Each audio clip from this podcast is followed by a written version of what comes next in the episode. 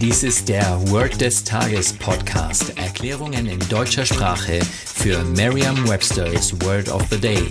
Eine Produktion der Language Mining Company. Mehr Informationen unter www.languageminingcompany.com-podcast.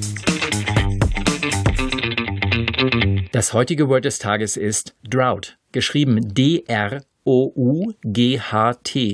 Eine englische Definition ist a long period of time during which there is very little or no rain.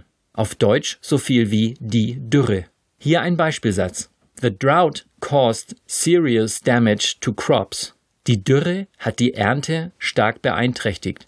Eine Möglichkeit, sich dieses Wort leicht zu merken, ist die Laute des Wortes mit bereits bekannten Wörtern aus dem Deutschen, dem Englischen oder einer anderen Sprache zu verbinden. Das OU wird also wie Au ausgesprochen. Haben Sie darauf geachtet? Allerdings wird das Wort mit OU geschrieben. Kennen Sie Wörter, die mit Drow beginnen? Draußen, drauf oder auch das englische Wort drown? Nehmen Sie wie immer das Wort, das Ihnen zuerst in den Sinn kommt und mit dem Sie etwas Konkretes verbinden können. Draußen ist die Dürre oder bei einer Dürre fällt kein Regen drauf.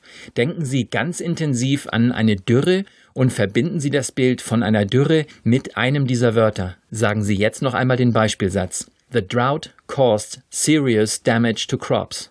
Vertrauen Sie dabei auf Ihre Vorstellungskraft. Je intensiver Sie sich die Situation vorstellen, desto länger bleibt die Bedeutung des Wortes und des ganzen Satzes in Ihrem Gedächtnis.